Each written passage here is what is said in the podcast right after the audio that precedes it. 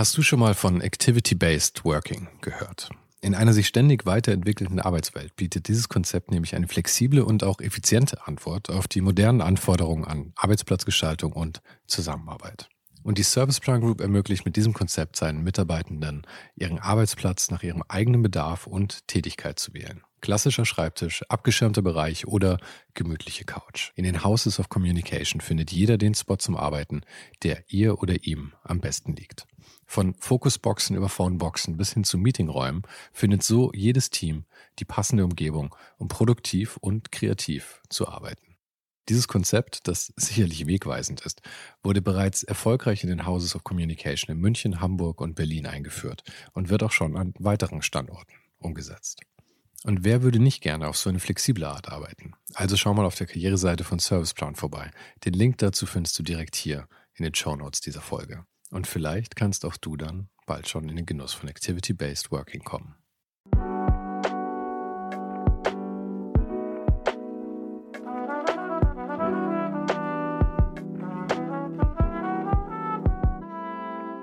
Hi, you're listening to Ohne den Hype, an ongoing collection of conversations with creatives. In case you've been living under a rock and don't know who Anthony Burrill is, he's an artist and a designer, and he's well known for his letterpress printing. But we've talked about all of that the first time we spoke, back in August, in episode 86. But in the meantime, he's been working on, among other things, a project that I was really, really excited about when I saw it come out. And that's his work on Bob Dylan's new video for the track Not Dark Yet. To sum it up, it's Bob Dylan at his best, Magnum photography, and Anthony's artwork. So I was definitely not disappointed. I'd love to play the track right now, but I'm pretty sure I can't afford that. He told me about the project itself, about how he got involved in it, and the whole process. But we also talked about his taste in music as well as what's next for him. It's really always a pleasure to talk to Anthony. What a fantastic human being. And hopefully, we'll have a chance to finally meet in person during this year's Forward Festival in Vienna in the fall. But until then, here's my little chat with Anthony Burrill.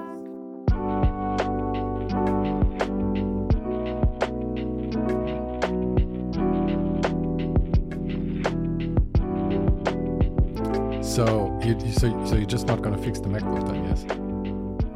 Um, well, I, I, don't really need a laptop. But I mean, I'm, I'm assuming you're doing more than than just these calls with me, right? Um, oh, well, I usually just do them in the studio.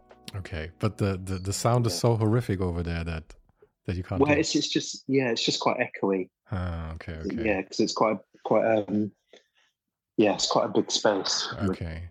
Yeah, yeah, if we if we do more of these, um, I'm just gonna gift you a microphone at some stage for your birthday or something. Okay, cool.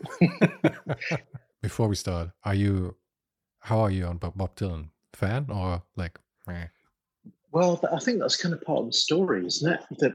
Um, well, it depends. If if you're like, well, I can yeah. take it or leave it, it's kind of like I probably shouldn't ask the question. well, I think it was.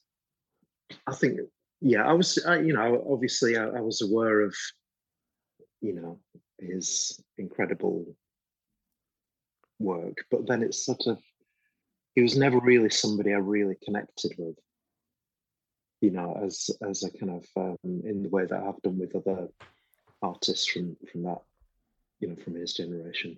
Has that changed now or is it is it still the same yeah yeah it's really changed. Okay in so, that case in that case we've already started the interview and this can stay yeah in. yeah yeah yeah. yeah. I think that um yeah i think the album in particular uh time out of mind um so yeah. Well should we do you want to start properly or no we have we have started yeah yeah. Okay. Um yeah. Yeah I, I just find that album pretty amazing. You know, when I was working on on the project, I was just listening to it on repeat the whole the whole album, mm-hmm.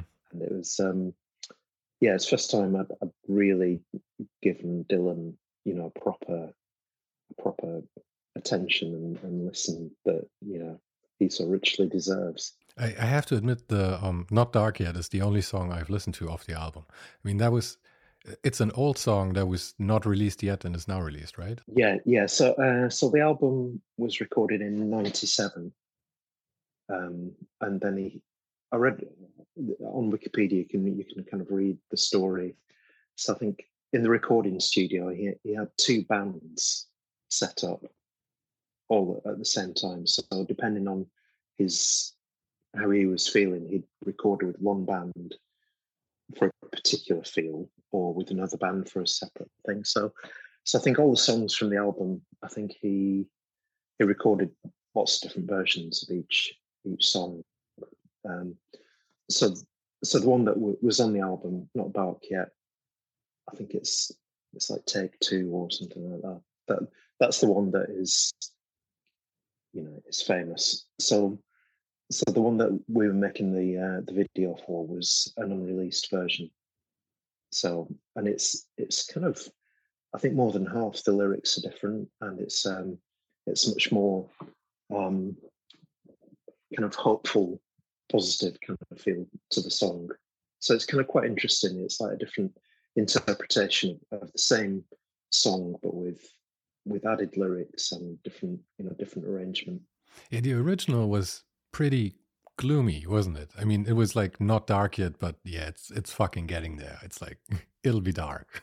That was the the, the yeah. synopsis basically of it, right? Yeah, yeah. And I think I think with this new version, you know, the new the new version to us, the interpretation is it's much more hopeful. I think so. Definitely right the, the kind of song we need to hear. Yeah, it's also the kind of the kind of project for you because if it if it was the original, I would say you with your hopeful messages would maybe not be the mm. right artist to do this. yeah, I think so, and I think it's kind of. Um, so yeah, uh, Josh Cheuse, who um, uh, who got me involved in the project. I've, I've, worked with him on a previous Dylan project last last summer. Um, so I think it was it was like the 50th anniversary of Dylan's association with the record label. So they they they kind of reinterpreted uh, the video for Subterranean Homesick Blues. So you know the most iconic music video of all time. Um, so he he assembled like lots of his favorite artists, and, and we were all given one of the phrases to work with. So that was that was kind of the start of my uh, working relationship. Wait, wait, wait, wait, wait, wait, wait. You said um, all of his favorite artists. So you are officially one of Bob Dylan's favorite artists, yes? No, no, uh, no. Josh's. Josh's. Um, well, that's uh, cool. That's yeah, cool. Yeah, that's yeah. cool as well. You can have a plaque made. You know, one of Josh's favorite artists. yeah, yeah, yeah, definitely. Um, so yeah, so yeah, lots lots of people involved in that, um, and that was a great project to be involved in. And then I think later on, when when this one came along, I think uh, yeah, Josh felt that I would you know be a right fit for the project. So yeah, especially with the with with the well a little bit cheerier um, vibe of it. Um, yeah, you're you're the perfect fit. Also, the the the whole thing is, I mean, it's almost exclusively black and white photography. There's a few mm. color in there, and everything is kind of grim, very recessiony kind of in a way mm. and stuff. And then all of a sudden you just have your bright yellow and bright yeah. red background yeah, um, yeah. stuff in there. Did you? I'm assuming. Well, how did you how did you make it? Did you did you screen print the thing and, and scan it, or how did it how how did that work? Um, yeah, the actual type. Um, I um, I set the type and proofed it um, at the letterpress workshop that I work with. So you know that it's a um, a print workshop that's that's been there for over hundred years. So I think having that, you know, historic connection with the type and and I think then the way yeah the way it works with the documentary photography is uh, yeah it's really interesting that juxtaposition. Yeah, it is a juxtaposition. It's I wouldn't even have have said that it works with it. It's just you see like two minutes of of the photos and then all of a sudden just just bam it just hits you and the mm. whole mm the whole feeling, the whole tone changes because of it. And it's mm. it doesn't give it an explanation or anything, but yeah, I don't know. It, it was it was much more powerful than I would have thought, actually. Yeah, I think it's um, yeah, yeah. For me personally, I think it's it's one of the the most powerful pieces of work I've been involved in. You know, and and just and the way it um yeah, to see my work in in the context of Dylan and then the photography, because you know the, the photography spans, I think from the fifties to the seventies maybe. So you know it's a big chunk of history, and it's um, you know, American and world history. You know, it's kind of yeah, and Dylan's lyrics, and and then I pop up with some of my typography. So yeah, it's kind of pretty pretty crazy, really. but you said uh, you said Dylan wasn't really on your radar before. Um, what was the kind of music you listened to when when I mean Dylan spans what like 60s to today basically, right? So yeah, yeah. everybody is in Dylan's time basically. Yeah, yeah. He must be like 704 years old by now, I think probably. Yeah, I, th- I think he's uh, nearly that age. Yeah, I think he's like eight I think he's eight, 83, 84 or something. Mm-hmm. Um, what do you think? Would would the 90s, probably the 90s would have been the time period when you could have been mostly exposed to him, right? Because he had a he had he had kind of a re- resurgence in the 90s. Yeah, yeah, and I think particularly this album, it was, you know, I think it's viewed as as one of his kind of late period classic albums. So, so yeah, I don't know. I suppose it's, you know, we're um, yeah, growing up you're aware of people like that and, uh, the Beatles and Stones and everything. But you know, it's kind of yeah, it kind of feels feels from a different age and a, and a, different context, really. And I think for me, growing up, you know, even though I was a big Kraftwerk fan, and yeah, know, I, was, from, I, was, I was about to ask that. Yeah, yeah, they're from the same generation, but but in a way, you know, Kraftwerk are um, you know, half men, half robots. Mm-hmm. so you weren't really into the singer songwriter stuff back then. Um, yeah, not so much. Yeah, I, I, was. Yeah, I think like in my, in my twenties, I was um, was not interested in guitar music at all. For me, it was all electronic music. Uh-huh. Yeah. yeah, I see. I've I've always been into the singer songwriter stuff. I listened yesterday. I listened to uh, James Taylor again, like his best off album yeah, or something yeah, like that, when I was running, and I realized that when I discovered, kind of discovered James Taylor 20, 20 odd years ago, it was already fucking old. And now it's 20 yeah, some years later. Yeah, it's like, it's like I'm listening to Beethoven, basically. Nobody today probably has any, any, any, uh, connection to, to stuff like that anymore. No, no, but then Dylan, yeah. Yeah. I think, I think maybe getting, you know, getting older as well, you know, yeah, I think your, your musical te- taste broaden really you know and i think you can you know you can listen to an Aphex Twin track and then a bob dylan track right you know and it's it's it still kind of works. You think? Because I, I find most people get get stuck in a certain period of their life mm. and that music. And for me i think it's it's it's similar. I i don't listen to a lot of new music. I do appreciate a wider spectrum of music i think nowadays. I'm more open yeah, to it. yeah. but it kind of it's work to listen to it sometimes you know? I listen to a track or two maybe and then i just go back to the same stuff i listened to 20 years ago. Do you still discover new music? Yeah yeah i think um yeah i've got a few like friends of mine similar similar kind of age and you know they're, they're good barometers for interesting new music and you know we we share a lot of music with each other. But a friend of mine like every monday he posts a new album oh. on on Spotify, and you know everyone kind of you know we've got like a WhatsApp group, and you know it's a nice little kind of community thing. That's a cool so idea. he's, he's yeah he's been doing doing that for the past past few years, and then he, he, he kind of makes at the end of the year he makes a playlist with one track from each album. You know, so it's fifty two tracks. Mm-hmm. Are you are you an LP guy? Do you have do you have a record player? Um, no, I, I got rid of my record. Did you? Did yeah, you? Yeah, yeah, yeah. That that seems like the kind of thing you would you would hold on to. You would hold on to.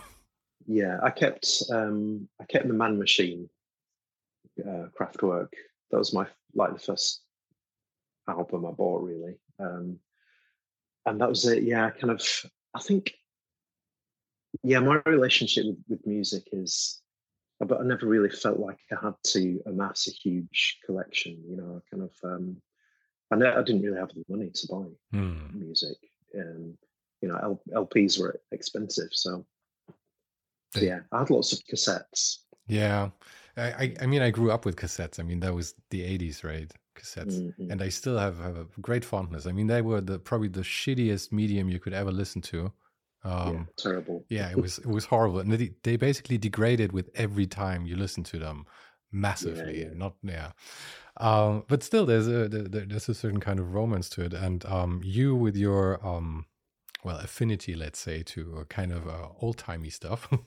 I just I just just today I saw the video of um the that that huge print you did with the with the steamroller with the Yes, yeah, yeah, yeah. I mean, that was amazing. When, that that thing must have been two hundred years old or something, right? Yeah, yeah, yeah. And um, yeah, I got to ride on it and Did um, you? sang the whistle. So yeah, that was fun. but yeah, that, that was for um, an art um, an art museum in East Sussex, Ditchling Museum. So that um, they it was a whole program. that they got lots of different artists to make prints with the steamroller. So yeah, it's cool. Oh, it, it was not only you who used the steamroller. No, no, the, um, but yeah, the, I think yeah, I think the, the yeah they had this huge event and lots of people were yeah printing things. What a fantastic concept for a museum. Yeah, We're just yeah, going to yeah, get a steamroller and get a bunch of artists together and let them go wild with it. yeah, yeah, it's great. so, what else is going on with you these days? Um, yeah, I'm, I'm working on another uh, mural, so that's going to be up in Liverpool. Another So, one uh, of the, the same size like the you and me thing that you did, the whole It's yeah, it's it's slightly larger. larger even. Yes, yeah, yeah. Wow. That's exciting. uh-huh. Um, so yeah, so that, yeah, so that's kind of in in in the planning uh, planning stages at the moment. So just getting assembling, you, you know, the, the kind of team to to kind of create it and document it. So yeah, it's cool. Do you actually do the painting, or do you do you just like I don't know? Do you do you plan a thing and somebody else else does the painting? Yeah, um, yeah. So the, the guys who painted the Leeds mural are going to paint this new one, and the, so what, um, I got them to um, paint uh, a wall from uh, for a gallery exhibition I had last autumn, and they came in and said, "Oh yeah, you know, everyone can kind of uh, lend a hand to to paint the, the wall." But, but when they were painting, they were doing it so beautifully, you know, like with just like single strokes, so like an amazing amount of control. And I was just like, wow, I'm just not gonna go near that. You know, they're Yeah, yeah, yeah. they're so good at it. I, I also assume it takes a, a certain kind of skill set to to actually trans transplant the thing from from from a small scale thing to actually on a whole house. Because I mean, when you're up that Yeah, close, you don't have any sense of perspective uh, of the size, right? Yeah, yeah, yeah. It's um, yeah, they're, they're incredibly skilled. So yeah, really great, uh, great to work with them again. Nice. Are you going to do another video about it? Yeah, yeah, um, yeah, we're yeah we're planning how we're going to uh, document it, and I think I think this time I'm going to take a slightly different tack to how those things are normally documented. So yeah, it's going to be interesting. It's going to be Watch, wild. watch, this, watch this space. I don't know. I, I, th- I think it's having worked on the Dylan project, it's kind of shifted how I think about things slightly. I think you know, thinking about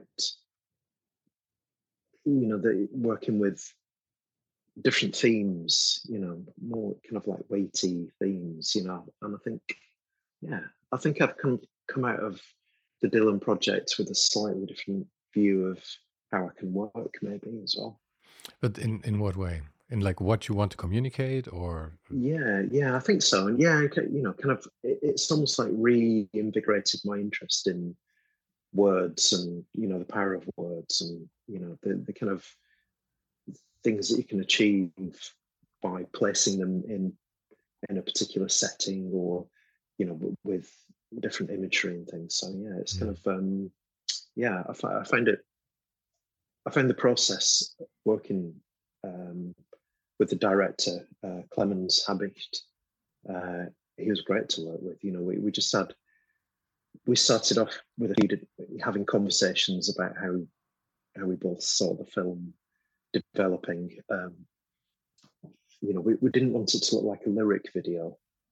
So the words uh, like dreams and love aren't actually mentioned in the song, mm-hmm. but that's the kind of theme of the of the piece. So, so yeah, it's it, interesting. It almost reminded me of, of like when when people just hold up these big signs, you know, in the street about about mm. stuff, and it, it, it doesn't actually. It's not like you said. The the words don't come up in the lyrics at all, and it's like you're just putting a different layer on top of it. How much how much control did you have for that? Did did did were you given certain words that you could use, or did you come up with them by yourself? Because I mean, it's it's a handful of words, so which makes them even more powerful in the end. Yeah, yeah. I think it was just through a process of of working, and you know, I, I set I set lots of the lyrics as as as kind of as type, and it was a process of kind of boiling that down really into you know what was really essential to have in there. So I think yeah, just using those few words was um, yeah, kind of. I think it was just, yeah, it's through the process of of working on the on the on the piece. You know, it kind of felt right in the end. Mm-hmm. And I, I I wonder how much control you actually have when you work with somebody who is as iconic and as big as Bob Dylan and um I mean, you, you have been picked for a reason, right? I mean, you're you're Josh's Josh Josh's favorite artist. well, um, well, I'm not sure I'm his favorite artist, but yeah, no, uh, no, no. We, we, we, we, we're gonna go with that. You are definitely, yeah, yeah, yeah, yeah, definitely. But yeah, so the, the, the, I, I guess that's my question. Um, do do you just get together with with with Josh then, and you and you kind of show him stuff, and you say, "This is the direction I would like to go in," or yeah, yeah. I, I think it. Um, yeah, we had we had a meeting, and and he he played the song. Um, so I heard it for the first time with him, and then he had a selection of of the photog- kind of photography he was going to use. And as the song was playing, we were just scrolling through the pictures one by one, kind of in time with the music, mm. and it was that's that's how the kind of feel for the for the piece kind of began to you know kind of happen really i have to say i'm i'm i'm actually really really excited now to see what direction you're going to go with in the future because you mm. like like you always like to say about yourself you you have the the hopeful messages and stuff but i i've i've always found that there's a well always since since the first time we talked which was like half a year ago so i i found that mm. there's there's such a dark side to you. such a pragmatic and, and, and kind of cynical side, but it's it seems like not it's not dominating you. It's just it's there. It's like you, you see yeah. you see the shitty things and then you you make something with them. You think that's fair? Yeah, I think so. Yeah, I think. Uh, yeah, I think that's fair. Yeah, and I think yeah, you know, but I, you know, I see the world like we all see the world, and you know, the the kind of, you know, the inequalities and the pain and the, but then you you also see you know the the hopeful human spirit that gets us through those things. So, so yeah, that that's something. Uh, you know, I'm I'm an I'm an optimist. You know, I, I think things are going to be okay eventually, and it's kind of it's always it's always that process, isn't it? It's kind of, you just have to kind of uh, keep keep the hope going and keep positive about stuff, even though, yeah, especially at the moment, things couldn't be much worse, really. but do you do you think they really are that bad right now? It kind of seems to me when I look back at all of history, basically, it's it's yeah. always there's always some shitty thing, and I think the, the the moment that you're in obviously always seems the heaviest because you're experiencing mm. it. And in hindsight, everything it's like, ah, it wasn't that bad, you know. But it, in, in in the present, there's always this fear of the future because you don't know what's going to happen. You that that that makes I think that is what makes the present so heavy. But yeah, I don't yeah. think it's that much worse than it was before. I mean, the world yeah. is, has has overall gotten better. We have we have more shit on our doorstep at the moment, but mm. overall. It's a pretty good time. Yeah, yeah. Well, yeah, that is true. That is true. Are you going to be um, at Forward Festival this year? Yes, in uh, Vienna. Oh, nice! I think I'm Yeah, actually going to be there this time. Oh, great. So- we can meet in. Yes, finally, finally. Yeah. You were there last year as well, weren't you? Uh, I was in Berlin uh, last year, and then I've I think uh, I was in Vienna maybe a couple of years ago. Yeah, last time. But yeah, Vienna's beautiful. It is Looking forward to going back. Yeah, yeah. Yeah. Do you do you already know what you're going to do there? Um, it's not until the autumn, so yeah. Well, let's see what happens this year.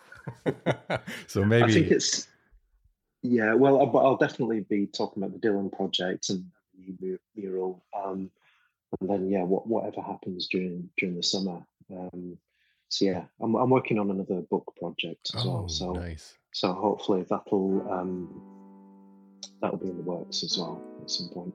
Cool. Can't wait. Can't wait to meet you. well, I feel I feel like I already know you anyway. So Das war's für heute. Falls du gerade eine von den älteren Folgen hörst, ist es gut möglich, dass du jetzt ein zweites Outro hörst. Lass dich aber nicht von mir verwirren. Ich bin gerade dabei, ein paar Änderungen zu machen und dafür muss ich 150 Folgen neu schneiden und nochmal uploaden. Du kannst dir wahrscheinlich vorstellen, dass das ein kleines bisschen dauert. Falls du mich und die Show supporten möchtest, gibt's dafür ein paar Möglichkeiten. Auf patreon.com slash svensaro gibt's jede Woche Bonusmaterial, exklusiv nur für Supporter.